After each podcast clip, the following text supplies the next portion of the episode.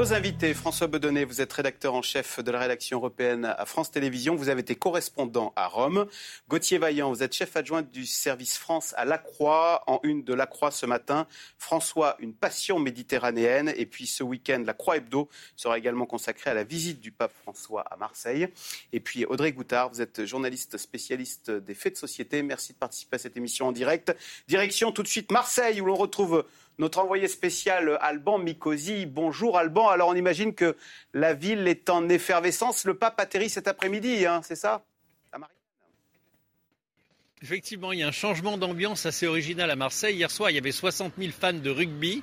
Alors les fans de rugby sont en train de partir et voilà qu'arrivent les pèlerins qui viennent euh, assister à la visite du pape. On en parle beaucoup. J'ai pris le métro à Marseille et les gens ne parlaient plus que de ça, du pape, déjà plus du match de rugby. Donc il y a clairement un changement d'ambiance parce que la ville de Marseille est avant tout très fière euh, d'accueillir le souverain pontife et pour cause, penser que la dernière fois qu'un pape est venu à Marseille, nous étions au milieu du XVIe siècle. Voilà donc une visite qui a plus de 500 ans et voilà pourquoi les Marseillais sont aussi fiers d'accueillir le souverain pontife. Alors le pape a, dit, Alban Mikosi, j'irai à Marseille, mais pas en France. Il a dit ça en août dernier. Mais qu'est-ce qu'il a voulu dire avec, euh, avec cette phrase? Alors j'ai eu l'occasion d'en discuter beaucoup avec le cardinal Aveline, qui est l'archevêque de Marseille. C'est lui qui va recevoir le pape. Alors il dit qu'avant tout c'est une plaisanterie et que chez le pape il y a toujours cette dimension de vouloir choquer un petit peu lors des entretiens avec les journalistes comme ça, bâton rompu. Et ça, François Baudonnet pourra vous le confirmer. C'est souvent vrai. Derrière, il y a quand même une réalité, c'est que ce n'est pas une visite d'État. Le pape ne voulait pas d'une visite d'État avec tout l'apparat en France parce que ce qui l'intéresse, a-t-il dit depuis le début de son mandat, ce sont les pays périphérie, les problèmes vraiment aigus. Et la Méditerranée, pour lui, incarne parfaitement ces problèmes aigus qui se posent, notamment avec les questions des migrations, mais pas seulement. Et voilà pourquoi le pape a choisi Marseille. Marseille, où il y a actuellement des rencontres méditerranéennes. C'est une assemblée, on va dire, internationale de prêtres et puis de chrétiens qui se réunissent pour faire des propositions quant à l'avenir de la Méditerranée. Et c'est le pape qui viendra symboliquement euh, éclairer ces travaux samedi. Et ensuite, il y aura une clôture très officielle avec la messe au stade Vélodrome, messe où il y aura 60 000 personnes dans le stade et sans doute 100 000 sur le boulevard du Prado pour accueillir la déambulation en papa mobile. Merci beaucoup Alban et puis on vous retrouvera donc sur France Info hein, toute la journée et demain également pour nous relater euh, donc les péripéties euh, du pape et la messe euh, à Marseille. François Bedonnet, quand le pape dit j'irai à Marseille mais pas en France, c'est pas quand même on, aurait pu mal prendre cette phrase. C'est un peu vexatoire, mais pas en France. Comme si euh, il nous faisait un petit bras d'honneur un peu. Oui, parce que ça n'a pas été très bien pris d'ailleurs hein, de, de, de, la part des autorités françaises. En fait, c'est depuis le début de son pontificat euh, la France a invité le, pape François à venir euh, sur son territoire et ça ne s'est pas fait euh, jusqu'à aujourd'hui. Vous vous souvenez, en fait, il était venu à Strasbourg il y a quelques années, mais il était venu au Parlement européen. Et il avait bien indiqué qu'il venait au Parlement européen et pas en France. Et d'ailleurs, il y avait eu rien ne s'était passé à Strasbourg même, par exemple à la mairie, etc. Et là, on est exactement dans la dans la même configuration. Et il est venu parce qu'il y a effectivement, Alban le disait, ces rencontres méditerranéennes. Ces rencontres méditerranéennes, ce sont euh, des jeunes euh, qui viennent de toute la Méditerranée. Il y a également 70 évêques qui viennent de toute la Méditerranée et ils vont parler beaucoup des migrants, ils vont parler beaucoup de communisme, par exemple, des relations avec la, religion musulmane. Et, ça, c'est exactement ce qu'il veut, lui. Donc c'est pour ça qu'il est venu et une fois qu'il était à Marseille, eh bien, il y a eu des, on va dire, des amicales pressions, à la fois des ah. autorités religieuses euh, de Marseille et à la fois des autorités françaises pour que son, son séjour soit un peu plus, euh, on va dire, étoffé. Et petit à petit, eh bien, on a ajouté un certain nombre de choses, dont cet euh, entretien en, tête à tête avec le président de la République qui se tiendra euh, demain matin au, Palais du Pharaon. on a presque l'impression, André Goutard, qu'Emmanuel Macron s'est invité et qu'il n'avait pas forcément reçu de carton d'invitation de, la part d'Emmanuel Macron. alors, vous avez eu la polémique, juste un mot. Est-ce que c'est une façon de la clôturer? 70% des Français estiment que ça n'est pas choquant que le président de la République euh, assiste à la messe célébrée par le pape à Marseille. Parce qu'en fait, ce n'est pas Emmanuel Macron, c'est la France. Le président de la République incarne la France. Donc effectivement, que l'État français soit présent à cette messe, après tout, c'est tout à fait normal. il y a une relation depuis le 19e siècle entre l'État et la religion et le, catholicisme qui est en principe apaisée et qui est conjointe. On le voit bien d'ailleurs dans le financement des églises, etc. Donc ça, c'est finalement, les Français s'y retrouvent. C'est euh, leurs représentants euh, assistent à la messe. C'est tout à fait normal. Après, sur ce que disait, ce qu'on disait sur le pape, le pape a été quand même extrêmement clair. Il a dit je vais à Marseille pour réfléchir sur le drame des migrants. Il a donné une thématique très claire. D'ailleurs, à 18 h il sera face sur la stèle des, euh, des morts en mer Méditerranée. Il fera dos au, vieux continent et face à la Méditerranée, ah là où se déroule le drame. Hmm. Alors, on va revenir sur les migrants. Quand même, euh, Gauthier Vaillant, un dernier mot euh, sur les relations entre euh, le pape et la France. On a l'impression qu'on avait l'habitude d'être traité, j'allais dire, par les papes. C'était Jean-Paul II qui disait, la, enfin même on a coutume de dire, la France fille aînée de l'Église catholique. Et que là, on est un petit peu snobé. Bah voilà, il est toujours pas venu, il est toujours pas venu rendre visite à la fille aînée de l'Église catholique. Oui, Jean-Paul II, il est venu huit fois en France, je crois, au cours de son pontificat. Nous, euh, les, Français et les catholiques français, les autorités françaises peuvent se sentir snobés. Il faut bien comprendre que c'est pas ça dans l'esprit du pape François. D'ailleurs, puisqu'on cite euh, rigoureusement ses propos, quand il a dit qu'il venait à Marseille et pas en France, il a ajouté "Je n'irai dans aucun grand pays d'Europe avant d'avoir terminé les petits". C'est-à-dire que le pape François euh, porte une vision du monde, j'allais dire géopolitique, dans laquelle son souhait est de renverser le regard euh, entre un, en passant d'un regard du nord vers les pays du sud à euh, un regard qui vient des pays du sud vers les pays du nord. Et euh, lui est très investi dans la question des déséquilibres, des inégalités de richesse, des inégalités de, de, de destin des rapports de domination qui peuvent exister entre les pays du Nord et les pays du Sud. Et lui, il est le pape des pays du Sud. Il veut porter cette voie-là.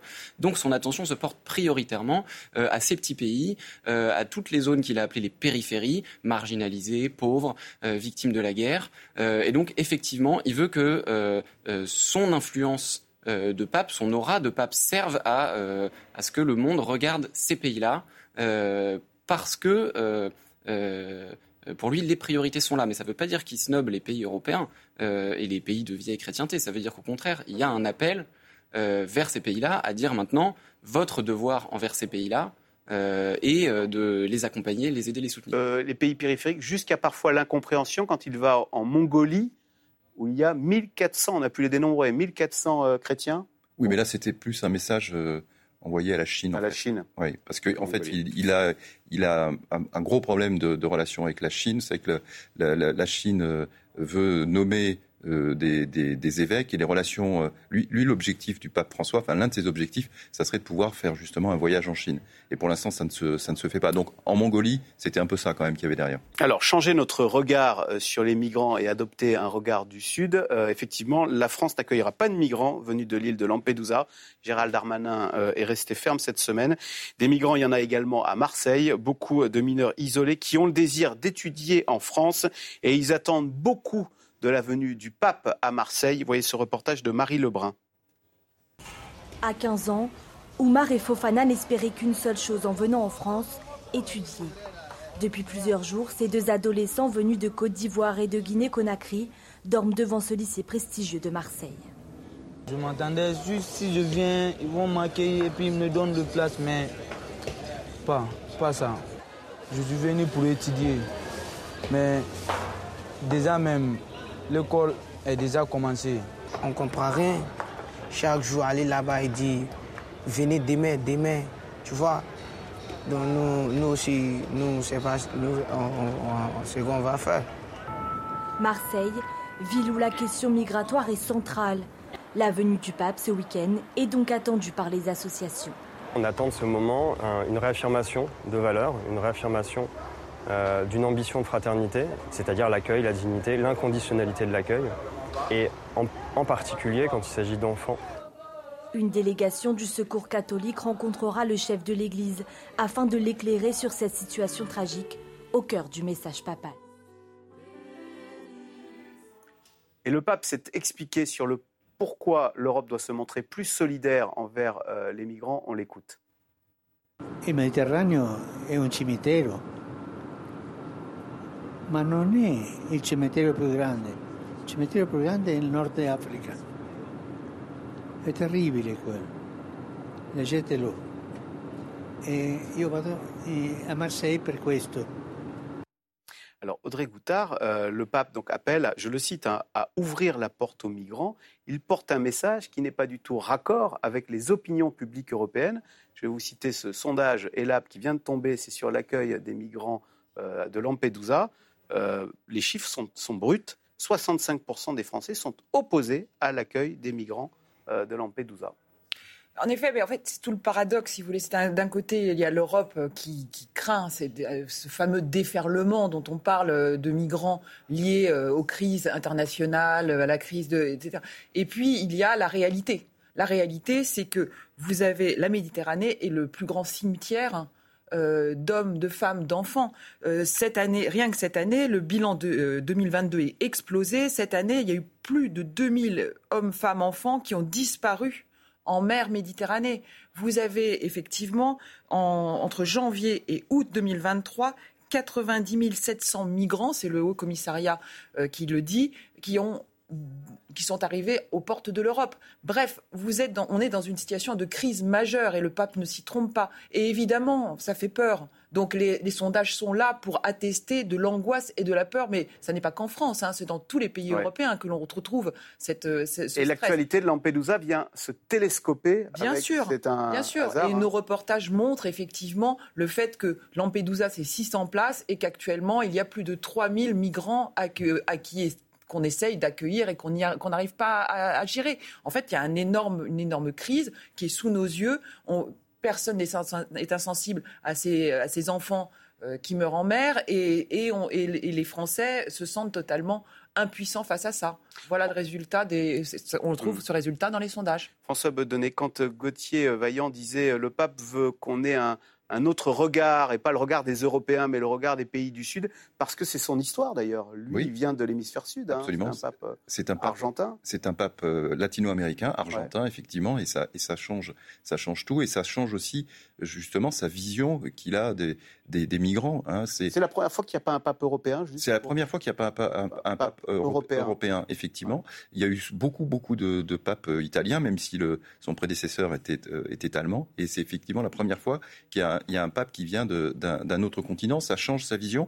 Et sur les migrants, par exemple, son premier voyage, c'était euh, c'était en 2013, donc juste après le début de son pontificat, et il était parti justement à Lampedusa. Et à Lampedusa, il, avait euh, dénoncé euh, la mondialisation, alors pas la mondialisation, mais la mondialisation de, l'indifférence sur les migrants. Et ensuite, euh, en 2016, il s'était rendu sur l'île de, Lesbos. Et toujours par rapport aux migrants, il, en fait, il joint le geste à, la parole, parce que lors d'un de ses déplacements, je me souviens parce que j'étais dans l'avion avec les, les, journalistes qui suivent le pape à ce moment-là, il était revenu avec des migrants syriens qu'il avait accueillis à Rome, au Vatican, et il avait demandé euh, alors à toutes les paroisses euh, catholiques du monde de faire la même chose et d'accueillir en leur sein d'accueillir des, migrants. Hmm.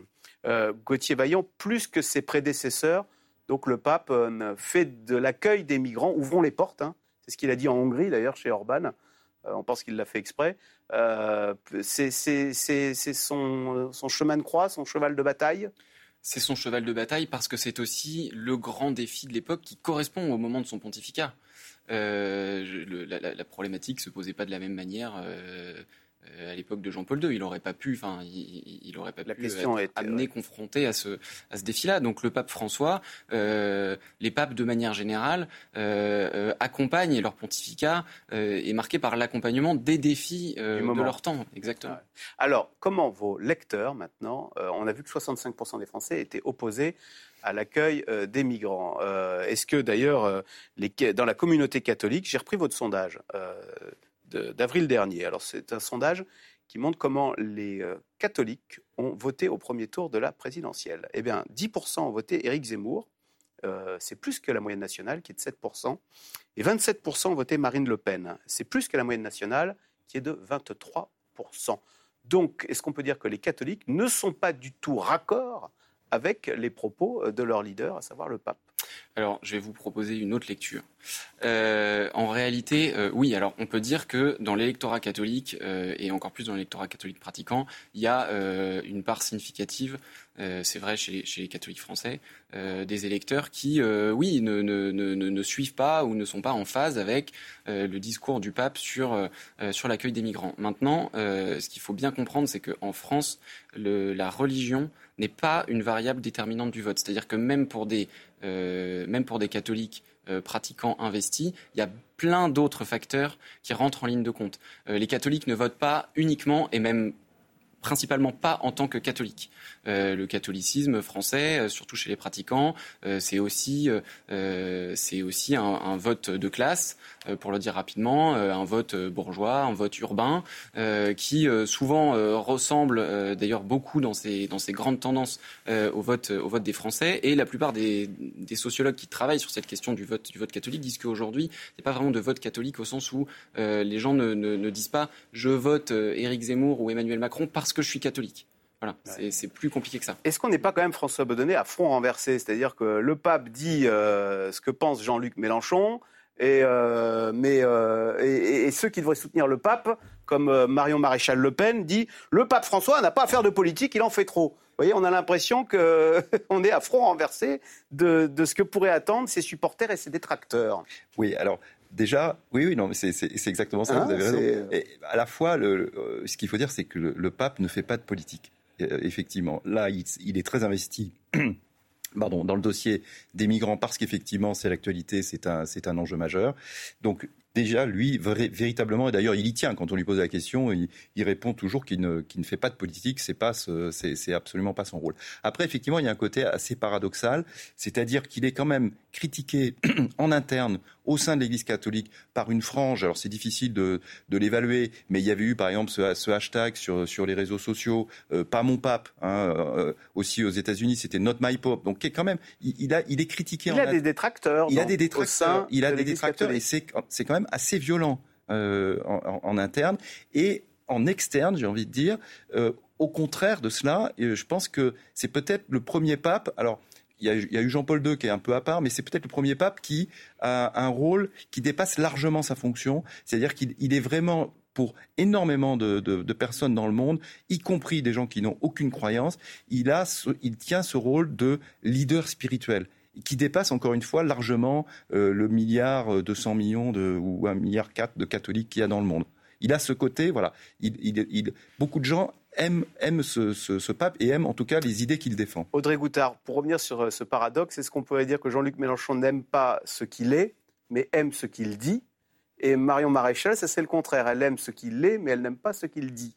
Et oui, c'est un paradoxe, effectivement, et vous avez raison de le souligner, parce que c'est vrai que c'est un peu déroutant. Et c'est déroutant, évidemment, j'imagine, pour euh, la population catholique qui, elle, dans sa grande majorité, soutient son pape traditionnellement. Et vote plus Zemmour que la majorité des, Français. Mais néanmoins, on sent bien qu'il y a une... Alors, je ne veux pas dramatiser, mais il y a quand même une tension euh, euh, au sein d'une extrême droite chrétienne qui inquiète même les services de renseignement. C'est-à-dire qu'aujourd'hui, on voit, euh, cette, année par exemple, il n'y a jamais eu autant d'agressions à l'encontre euh, d'églises euh, et de tout ce qui est jugé comme sacré. Euh, il y a une, une surveillance accrue justement d'une certain, certaine des, extrémistes chrétiens notamment qui de plus en plus, si vous voulez, se développent en France. On voit bien des mouvements, notamment notamment. Darmanin l'a redit hier qu'il avait déjoué des attentats venus de l'extrême droite. oui, absolument, absolument. Et c'est une vraie, une vraie, avec l'extrême gauche aussi, je dois dire, mais c'est une vraie préoccupation des services de renseignement. Aujourd'hui, il y a évidemment, comme on dit, euh, des, brebis perdues ou des voilà qui euh, qui euh, qui sont prêts à commettre des actes violents parce qu'ils ne, se reconnaissent pas dans le pape, parce qu'ils ne, ne, se reconnaissent pas dans, un discours démocratique et chrétien moderne. Alors, il a une vision sud-américaine et des pays pauvres sur la question des migrants et non pas d'une personne venue des pays riches. Est-ce qu'on pourrait dire la même chose d'ailleurs sur ses positions en Ukraine, euh, qui par moments ont un peu dérouté euh, Il a exalté la Grande Russie.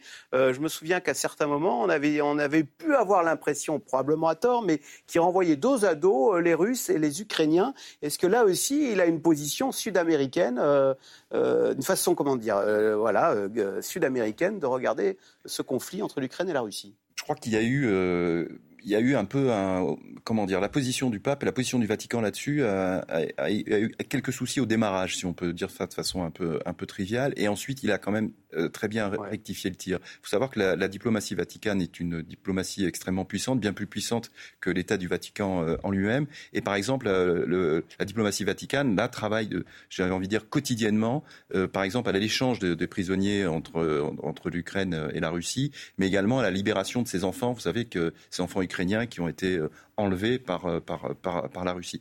Donc, je crois qu'au début, ça s'est pas très bien passé. D'ailleurs, effectivement, vous avez raison, les Ukrainiens étaient pas contents des, des positions prises par le pape. Là, les choses euh, ont changé et euh, je pense que le, le, pape affiche un soutien euh, très fort à l'Ukraine et on se souvient de ce moment très fort, moi je m'en souviens en tout cas, où... Mais c'était un réflexe peut-être argentin, on sait que les, les Sud-Américains, ils n'aiment pas les gringos, quoi. Les, les Américains, ils n'aiment pas... Ils... non? Euh, j'avoue que j'ai du mal à, j'ai du mal à, dire. Moi, ce, je me souviens, c'est quand il a pleuré le, il, y a, il y a quelques quelques mois, en parlant justement du sort euh, des, des, des, Ukrainiens, et on sentait que c'était euh, euh totalement euh, totalement sincère. Et je pense que ça, cette, ce moment-là, encore une fois, qui n'était pas préparé, a fait basculer un petit peu la position qu'ont les Ukrainiens sur, sur le pape. Gauthier Vaillant, on voit un pape qui dérange sur la question des migrants. Est-ce que c'est un pape qui a envie de donner un coup de pied dans la fourmilière de l'institution euh, euh, catholique et envie d'aborder d'autres thèmes sur euh, le mariage homosexuel. Est-ce que c'est un pape qui, a, au fond, s'il s'écoutait, il, révolutionnerait les institutions catholiques? Non, je pense qu'il faut, arriver à, sortir de cette image révolutionnaire, justement, qu'on a très vite construit autour du pape François dès le moment de son, élection, parce qu'il vient du Sud, parce qu'effectivement, il a très vite porté des thématiques qui politiquement dérangent euh, en Europe et en France euh, en particulier. Mais euh, le grand soir dans l'Église, on va dire ça, ça n'existe pas. C'est-à-dire que même un pape comme lui qui est, volontiers bousculant avec les fidèles, avec l'institution, n'a pas de projet de, de, de, ne peut pas euh, et ne souhaite pas sans doute euh, remettre euh, à plat du jour au lendemain le, la doctrine de l'Église dans, dans, son ensemble. Et sur la question des, des, des, questions de société, la question de l'homosexualité, les questions de bioéthique. Le mariage homosexuel, par exemple. Est-ce qu'il pourrait, est-ce que l'Église catholique pourrait évoluer Non. sur cette question? Non? Le, enfin, le pape François, le pape François à la position sur le fond, à la position qui est celle de l'Église, qui était celle de ses prédécesseurs.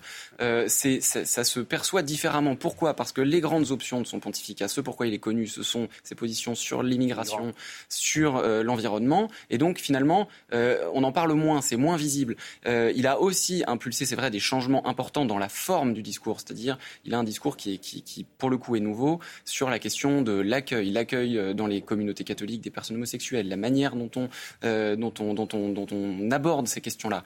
Euh, mais euh, euh, ça ne change pas la position sur le fond. Alors, oui. Non, juste, juste, moi je crois, enfin, je suis complètement d'accord avec ce que, ce que Parce que certains avaient accusé de dire que le pape est en train de transformer l'Église catholique en ONG. Non, ce qu'il hein faut voir, c'est que le, ce, ce pape-là, ce pape-là, contrairement à son prédécesseur qui était un théologien, lui c'est un pasteur. Donc euh, en fait, il est en contact avec ces brebis euh, et en particulier sur le, dossier des homosexuels. Ce qui avait marqué au début, c'est quand il avait dit euh, qui suis-je pour juger? Ah voilà. Mais ça, c'est, je dirais, c'est la relation du pasteur à, à, au fidèle. C'est-à-dire que s'il il rencontre un, homosexuel, il va avoir une relation, je dirais, tout à fait normale avec lui. Il c'est un parmi les siens et ça n'est pas le chef des catholiques. Exactement. Mais par contre, effectivement, sur le fond, je pense que ce, ce pape est très conservateur. Il n'a pas du tout envie que, que les choses évoluent sur, euh, sur le dossier de l'homosexualité, par exemple. Il y a quelque chose, vous, disiez tout à l'heure, est-ce qu'il a envie de mettre un coup de pied dans la fourmilière là où il a vraiment envie de mettre un coup de pied dans la fourmilière, c'est euh, sur le gouvernement du Vatican, qu'on appelle la curie. Là, depuis le début, euh, il, il, met des coups de boutoir répétés. Et c'est pour ça qu'il ne se fait pas que des amis en interne, parce qu'il veut que ça change, en fait. Il veut pas que les, les cardinaux quand ils sont à Rome, ils aient l'impression d'être arrivés. Vous voyez ce que je veux dire hein, Ils sont sous les ordres du Vatican, c'est formidable. Euh, ils vivent dans des... Non, il veut pas ça. Il leur dit, non, vous avez rien, compris, vous êtes au service, au contraire. Et forcément, c'est pas toujours très bien perçu. Alors, en revanche, ce qui est vrai, c'est que le nombre de Français qui se déclarent euh, catholique ne cesse de diminuer. Hein. C'était 70% dans les années 80, c'est 30% aujourd'hui. Les églises se vident, on le sait. Et néanmoins, les JMJ continuent d'attirer des des jeunes du monde entier. Donc, ce sont les, les, Journées mondiales de la jeunesse. Je vous propose de revoir ce reportage qui avait été fait en août dernier par Stéphanie Pérez, Guillaume Beaufils et Ludovic Lavieille, qui étaient allés au contact de jeunes Français partis, euh, bah, participer à ces JMJ à Lisbonne en août dernier. On regarde. Le drapeau tricolore noyé dans la joyeuse foule des JMJ. L'image redonne le moral aux 40 000 jeunes croyants français venus à Lisbonne, alors que les bancs des églises se vident et que l'institution est en crise. Ces lycéens venus du Havre, pour la plupart issus de familles catholiques traditionnelles, savourent cette expérience collective. On rencontre plein de chrétiens de plein d'autres pays, des Coréens, du Turkménistan. Donc c'est vraiment génial pour nous pour voir qu'on n'est pas seul en France. Au final, on n'est pas seul, puis même ça peut ça peut peut-être donner envie, euh, en partageant des photos sur les réseaux sociaux à d'autres personnes de, de s'engager dans la religion, puis de faire les prochaines JMJ, pourquoi pas. Ces étudiants venus de Montpellier ne manquent aucune de ces apparitions. Ils se reconnaissent en ce souverain qui prend en considération leurs préoccupations. Il a eu une pensée pour tous. Il nous a parlé de, la question des réfugiés, de la question écologique toujours. Et il, semble avoir des solutions à tous les problèmes que va rencontrer notre génération euh, à l'avenir. Des jeunes soucieux d'écologie. Ceux-là sont venus au Portugal en voilier depuis le sud de la France. Des jeunes qui soutiennent le pape dans ses tentatives de bousculer l'institution catholique sur les questions de société est bien plus compréhensif que ce qu'on a pu vivre avant, euh, notamment droit des femmes, droit des homosexuels. Et je pense que euh, le simple fait de se questionner, c'est quelque chose qui n'a pas toujours été présent dans l'Église. Et se questionner, ça permet de créer des débats et pourquoi pas de créer des décisions à l'avenir.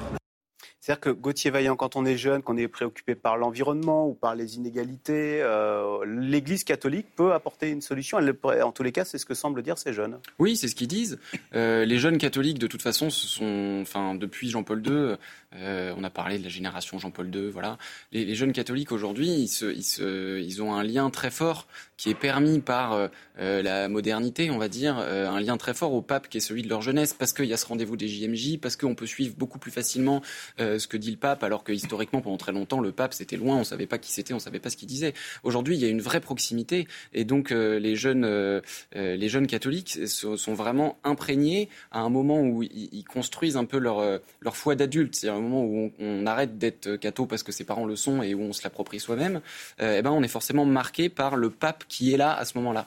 Et, euh, c'est vrai que le pape François, on le disait tout à l'heure, euh, accompagne vraiment les défis de son temps, qui sont euh, les, grands sujets d'angoisse de la jeunesse euh, les inégalités, la crise climatique, euh, la migration, et aussi un certain, une nouvelle approche des questions de société, parce que même si vous êtes un jeune catholique de famille traditionnelle, vous grandissez dans le monde d'aujourd'hui, c'est pas le même que celui des années 80. Alors, c'est vrai que le pape a une image de proximité beaucoup plus que son prédécesseur, hein, Benoît XVI, qui, disait-on, est un euh, théologien. François Bedonnet, on a une photo de vous où vous êtes avec le pape euh, dans l'avion. Alors, cette proximité, elle est feinte ou euh, elle vous a accueilli par son naturel? Racontez-nous cette anecdote. Elle vient d'où cette photo? Alors ça, c'est une photo en fait de, que j'ai qu'on m'a donnée suite au dernier voyage que j'ai fait euh, avec euh, avec le, pape François. Quand vous étiez correspondant à Rome. J'étais correspondant euh, à Rome. Donc en fait, ce, que, ce qui se passe, c'est qu'à chaque à chaque voyage, il y a des journalistes, on est à peu près 70 ou 80, qui vont dans l'avion du pape. Et au bout d'une heure, une heure et demie de vol, ça dépend de la durée totale du vol, le, le pape vient voir les journalistes. Il passe de l'avant à l'arrière de l'appareil et il va serrer la main à, à chaque journaliste. Et ce moment-là est un moment très particulier parce que quand il vous serre la main et qu'il vous regarde dans les yeux, il se passe vraiment quelque chose. C'est vraiment, il est vraiment à l'écoute de ce que vous allez, euh, de ce que vous allez lui dire. Et, et c'est pas, enfin, il sait pas. Encore une fois, c'est pas un politicien. les politiciens ne font pas ça, mais c'est pas le politicien qui va vous serrer la main et puis qui, est déjà en train de regarder ailleurs parce qu'en fait, il fait, il est en campagne électorale. Lui, il n'a pas de campagne électorale à mener. Hein. Il est, il est avec vous et il se passe un, moment euh, très très fort. Et là, en l'occurrence, euh, je lui ai annoncé que, que c'était mon dernier voyage. Alors au début, je lui ai dit, voilà, Saint-Père, j'ai quelque chose à vous dire. Son visage s'est figé parce que souvent les, les confrères lui annoncent des des choses tristes, des maladies dans leur entourage, etc. Donc il pensait que j'allais dire ça. Et je lui ai dit non, c'est mon dernier voyage, je rentre en France. Et du coup, il, s'est mis, il, voilà, c'est cette photo. Il était, il a dit mais c'est super, la France c'est un très beau pays, génial. Enfin voilà, c'était. Donc il a un contact qu'il a évidemment, alors pas qu'avec les journalistes, mais avec tous les gens qu'il rencontre. Et là, c'est ce qui va se passer à Marseille, puisqu'il va y avoir quand même ce, contact avec la, population euh, marseillaise. Et les Marseillais ne s'y sont pas trompés, puisqu'ils sont attendus euh, très nombreux. Ouais. Il ne parle pas français, hein, vous avez parlé en italien. Non, alors avec lui, on parle soit, soit, en, soit en italien, qui est un peu la langue du, Vatican, euh, soit, soit en espagnol, puisque, puisqu'il est argentin. Hmm. Audrey Goutard, on le disait, donc succès de cette messe demain au Vélodrome, on est à 60 000 personnes, même si les églises se vident. Euh, on est dans une société plus éprise de consommation. Euh, et est-ce que l'Église aussi n'a pas souffert euh, de, tout, de toutes les affaires d'abus sexuels ce qu'il faut que, bah, en fait, on a beau, on a beau parler de l'Église catholique, et il y a de moins en moins, les églises sont de plus en plus vides. Alors, je ne sais pas s'il y a une corrélation entre les grands scandales et, le fait que les églises soient moins, moins fréquentées. Je, voilà. Mais en revanche, c'est sûr que dans l'esprit des Français, et les sondages le disent, lorsqu'on parle église, euh, effectivement la pédophilie et les scandales de l'Église, les scandales cachés, surtout la gestion, je dirais, des scandales dans l'Église, euh, ressortent immédiatement. C'est-à-dire qu'en fait, l'Église catholique, pendant des années, a géré de façon catastrophique, et euh, ils le reconnaissent d'ailleurs eux-mêmes aujourd'hui, de façon absolument catastrophique, tous les scandales euh, de pédophilie. C'est-à-dire que ça s'est fait dans un entre-soi, avec une protection de, de, la hiérarchie supérieure euh, vis-à-vis des, auteurs de, des infamies. Donc, malgré un, grand moment effectivement de repentance et le passage de la justice quand même, euh, effectivement, c'est resté, resté inscrit dans les mœurs. Moi, je, vois bien autour de moi qu'il y a quand même toujours une hésitation à confier aujourd'hui son enfant euh, chez les scouts, chez les etc. Toutes ces organisations où, eh bien, euh, la pédophilie risque de, pointer son nez encore. Gauthier Vaillant, est-ce qu'on peut dire, c'est vrai que on voit bien que l'Église catholique est moins majoritaire ou moins consensuelle qu'auparavant, elle se rétrécit et peut, devenir parfois plus identitaire, plus revendicatrice, plus euh, euh, affirmative avec euh, la volonté de, du retour des rites, la messe en latin, des choses, de, de, la sorte. Alors c'est une, tendance qui, qui, existe, oui, il ne faut, faut pas être trop euh, radical dans cette, euh, enfin trop schématique là-dedans, mais, mais oui, enfin le, le, les catholiques en France, d'ailleurs vous comprenez au passage pourquoi c'est la France n'est pas une priorité pour le pape François. Les catholiques en France sont euh, de moins en moins nombreux, ils le savent, et donc ils sont arrivés à un moment, mais pour le coup Benoît XVI l'avait déjà théorisé puisque lui connaissait cette situation des, des, des, des, catholicismes européens qui devenaient minoritaires. ils sont à un moment où alors ils doivent se reconfigurer et se penser comme une minorité euh, avec cette particularité qui sont une minorité, euh, pas comme euh, on connaît des minorités qui apportent des cultures ou des religions qui historiquement viennent de l'extérieur. Eux, ils sont une minorité, mais qui s'inscrit dans un patrimoine qui le patrimoine commun, on va dire. Ce qui fait que typiquement le catholicisme, l'Église catholique, vous avez peu de catholiques en France aujourd'hui, mais tout le monde a un avis sur l'Église, sur le pape, sur euh, qu'est-ce qu'il faut faire pour entretenir les églises. Sur, voilà. Donc euh, il y, a, cette, cette position qui est, qui est, délicate et dans laquelle les catholiques doivent apprendre à réexister, c'est-à-dire bah, non, vous n'êtes plus une voix aussi écoutée qu'avant, euh, on n'est plus voilà, le, le, le, la société n'avance pas dans une, dans, toujours dans un sens qui est compatible avec l'enseignement de l'Église et donc ça peut effectivement ça crée de la crispation, de l'incompréhension, un fossé réel hein, qui se creuse entre entre ce qu'enseigne l'Église et la marche du monde, on va dire. Communauté catholique qui se voit rétrécir, est-ce qu'elle se sent en danger, ce qui la rend plus hargneuse? Oui, il y a, y a, en fait, il y a, y, a plus, il y, a, y a, une multitude de sensibilités qui existent, même dans une, même dans une, dans un, dans une, une, communauté, enfin, dans un monde catholique français qui se, qui se réduit. Il y a plein de sensibilités qui existent, donc tout le monde ne marche pas du même pas. Mais effectivement, vous avez l'existence d'une crispation identitaire parce qu'il y a cette inquiétude, euh, cette insécurité culturelle euh, qui est liée à la fois à la modernité, à la mondialisation et à l'immigration, mais pas uniquement à l'immigration à, d'autres plein d'autres choses. Donc ça peut donner l'envie ou le réflexe d'un comportement identitaire militant en disant bah, qui va venir, on va on va revendiquer une légitimité parce que historiquement bah, c'était nous les premiers et que la France est un pays chrétien. Et vous avez aussi un mouvement et je pense que c'est celui qui va l'emporter sur le long terme parce que c'est d'une certaine manière la condition de la survie du catholicisme en France. Il faut réinventer une manière d'exister dans le monde, de dialoguer avec, avec la société, avec ce monde non chrétien. Et les jeunes catholiques euh, qui euh, qu'on a vu là, qui euh, sont à l'écoute du pape François, sont en train, je pense, de d'inventer ça et de, de, réfléchir à des moyens. On voit bien que des sujets comme l'écologie, l'immigration vont être des occasions de dialogue entre les catholiques et les non-catholiques. Alors oui, Audrey non, Ce que je trouve intéressant quand même, c'est qu'au JMJ portugaise, la France était le, le, pays le plus représenté, avec 40 000 euh, jeunes Français, c'était le pays le plus représenté de, tous les participants. Donc euh, les églises se, vident d'un côté, mais en même temps, au JMJ, ce sont les jeunes Français qui sont majoritaires. Alors, euh, des, religions, et pas seulement le, catholicisme, hein, qui peuvent donner parfois l'impression de se crisper ou d'être très de vouloir revendiquer. En Belgique, des écoles ont été incendiées et vandalisées en cause de prétendus programmes d'éducation sexuelle déviants qui sont la cible des milieux religieux conservateur et complotiste. Sujet de Thibault Maillet et François Peters. À Bruxelles dimanche, 1500 personnes rassemblées contre le décret Evras. Cinq lettres pour éducation à la vie relationnelle, affective et sexuelle. En clair, une animation de deux heures dans les écoles wallonnes pour répondre aux questions des enfants sur la vie intime et la sexualité. On peut apprendre plein de choses dans les écoles. Pourquoi venir avec la sexualité, l'innocence des enfants? L'éducation sexuelle est surtout à la responsabilité des parents et pas de l'école. Depuis la rentrée, des rumeurs enflent dans les milieux religieux, conservateurs et complotistes. La semaine dernière à Charleroi, en Wallonie, quatre écoles ont été taguées et incendiées. C'est vraiment euh, une barbarie. Le gouvernement fait la chasse aux fake news ce type de séance existe depuis plusieurs années dans les écoles belges. Il n'y a pas évidemment d'incitation à la pornographie, il n'y a pas de cours de masturbation, il n'y a pas d'incitation à changer de genre. Tout ça, ce sont des mensonges. Pour prévenir de nouveaux incidents, la sécurité a été renforcée autour des écoles de Charleroi. Audrey Goutard, alors on parle dans le reportage de milieux religieux, conservateurs et complotistes.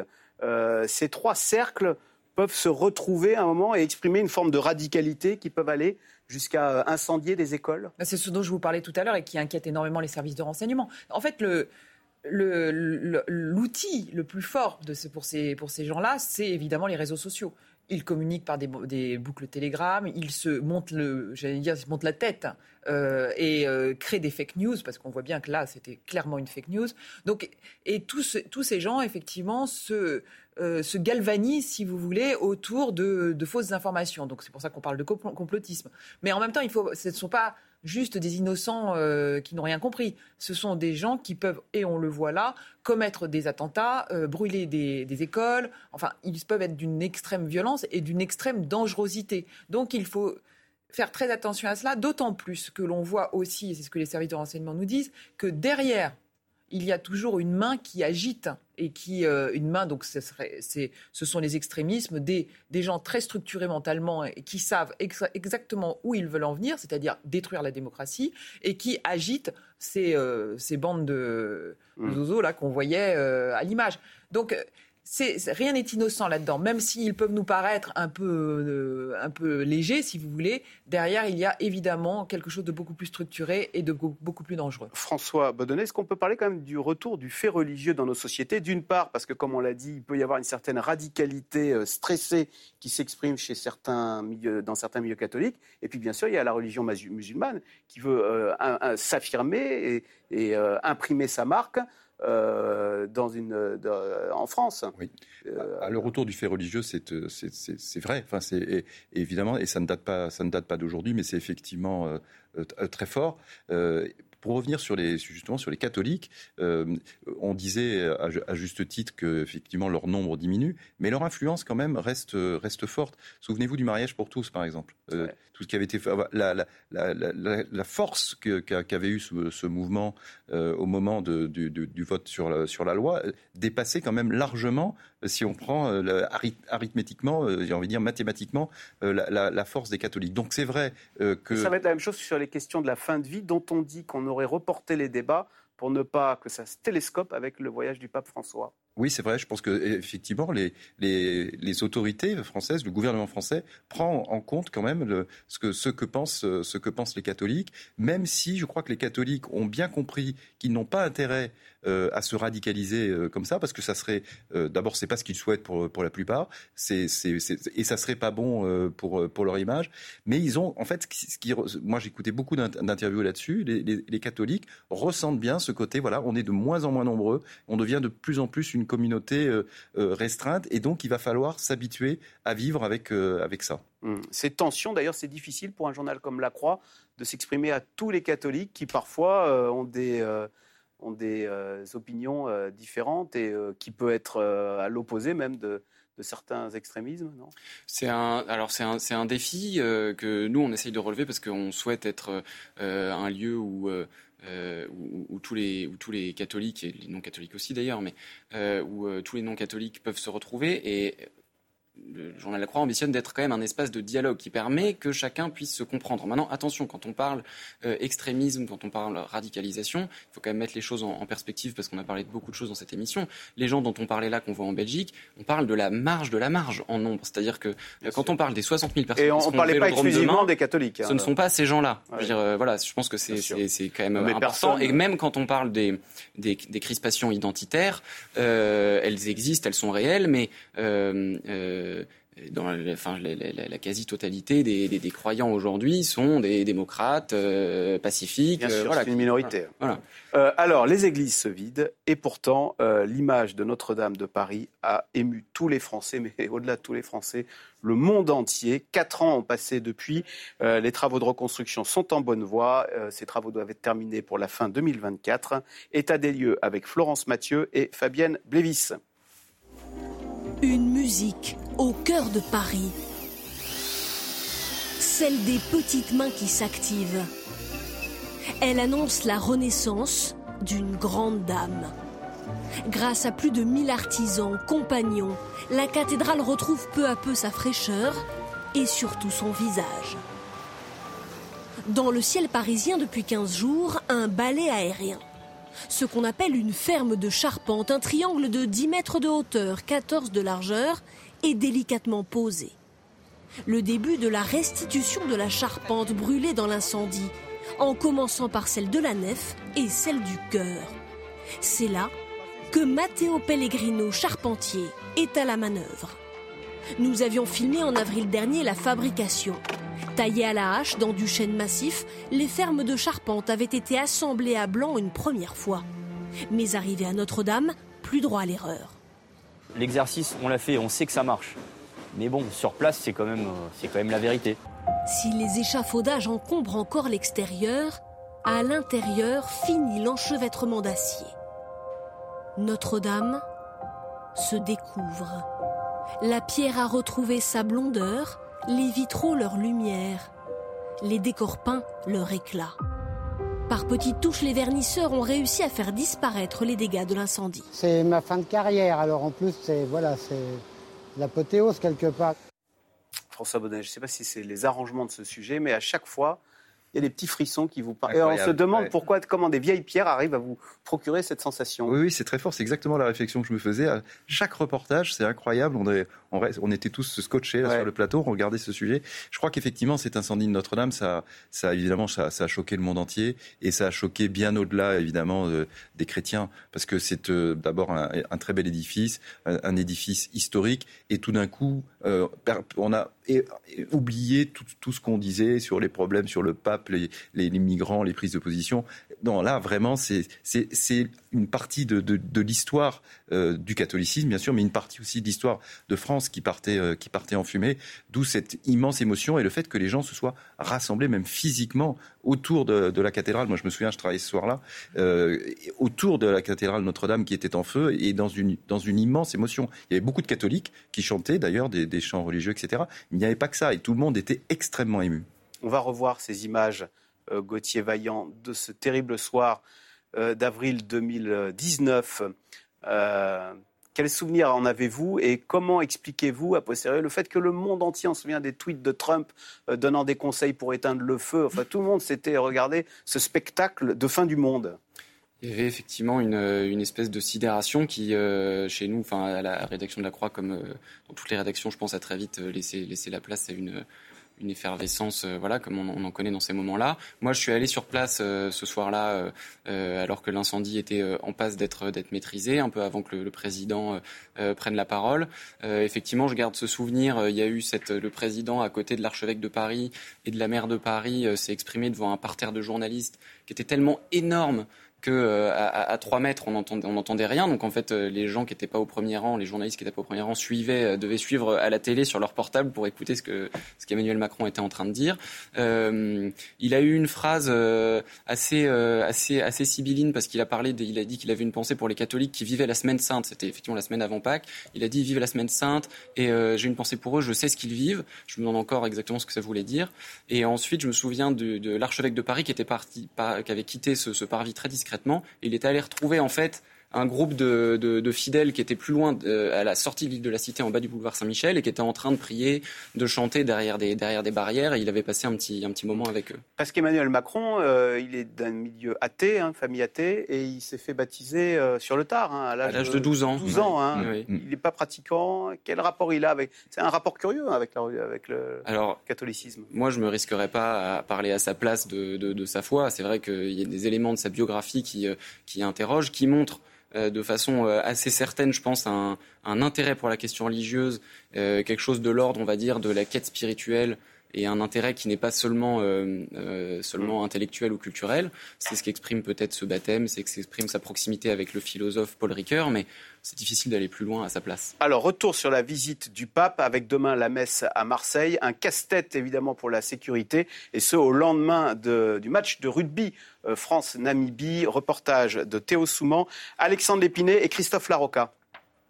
Marseille sous haute surveillance avec un point central, le stade Vélodrome.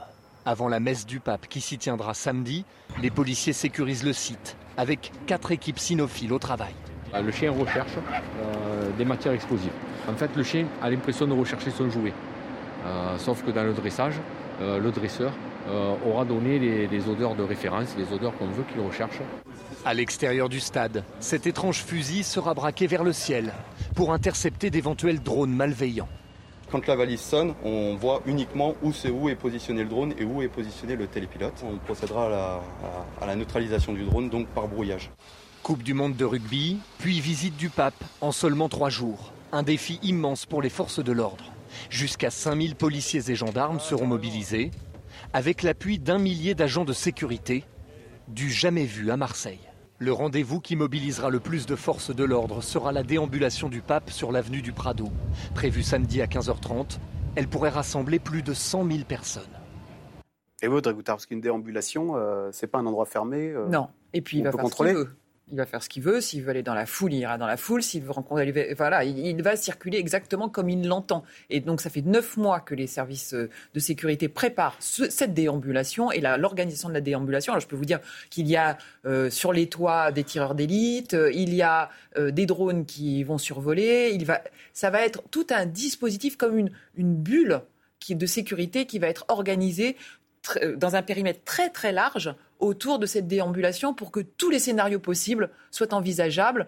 Euh, donc effectivement avec des contrôles très en amont, etc. Donc c'est vraiment un moment clé et hautement euh, dangereux, je dirais, euh, du, du, passage du pape à Marseille. C'est plus compliqué que recevoir Charles III euh, François ah bah, c'est plus, c'est plus imprévu, on va dire. ah bon? Oui. oui. surtout parce que lui, encore une fois, il fait absolument ce qu'il veut. Ah euh, par exemple, euh, s'il est dans sa papa mobile et qu'il aperçoit, euh, c'est pas, ça arrive très souvent, une famille qui lui présente un enfant à bout de bras, il va dire au chauffeur arrêtez-vous, il descend et puis il va aller voir la famille. Là, ce qui va peut-être jouer, c'est que il sera peut-être euh, en fauteuil roulant, donc il sera peut-être moins, euh, moins mobile. Mais encore une fois, le pape n'aime pas le protocole. C'est un enfer pour sa sécurité rapprochée. Il fait absolument ce qu'il veut et c'est un coup de tête Voilà. Ce qui donne parfois des, des situations un peu compliquées. Souvenez-vous, quand cette femme euh, lui l'avait tiré, euh, vous vous souvenez de ça, et il avait failli tomber sur la personne qui était juste devant lui, qui était justement quelqu'un en fauteuil roulant. Et là, il s'était mis dans une grande colère, parce que le pape est quelqu'un de sanguin. C'est quelqu'un qui est très coléreux, et quand il n'aime pas, il sait le, le dire également. Pour rejoindre ce que dit François, une anecdote, par exemple, tout à coup dans le journal du Vatican apparaît le 20 septembre, donc il n'y a pas très longtemps, alors que je vous rappelle que ça fait neuf mois qu'on prépare la sécurité, etc. Où effectivement dans le journal du Vatican, il est écrit que finalement le pape a changé d'idée, il veut rencontrer des miséreux non pas euh, à l'archevêché comme prévu, mais à la maison des missionnaires. Panique à la préfecture qui se dit mince, il va falloir changer tout. Donc ils ont tout a été tout le dispositif a été a évolué, a changé. Je peux vous dire que c'est quand même une sacrée affaire et parce que le pape a décidé que voilà euh, finalement euh, il ne suivrait pas le protocole. Donc vous voyez c'est très très différent du roi Charles et, et de ses déplacements très protocolaires. Et qu'on va suivre évidemment tout le week-end. Euh, merci beaucoup d'avoir participé à cette émission. Alors vous pourrez suivre bien sûr sur notre antenne aujourd'hui et demain la visite euh, papale à Marseille avec ce soir, on l'a dit, à 18h.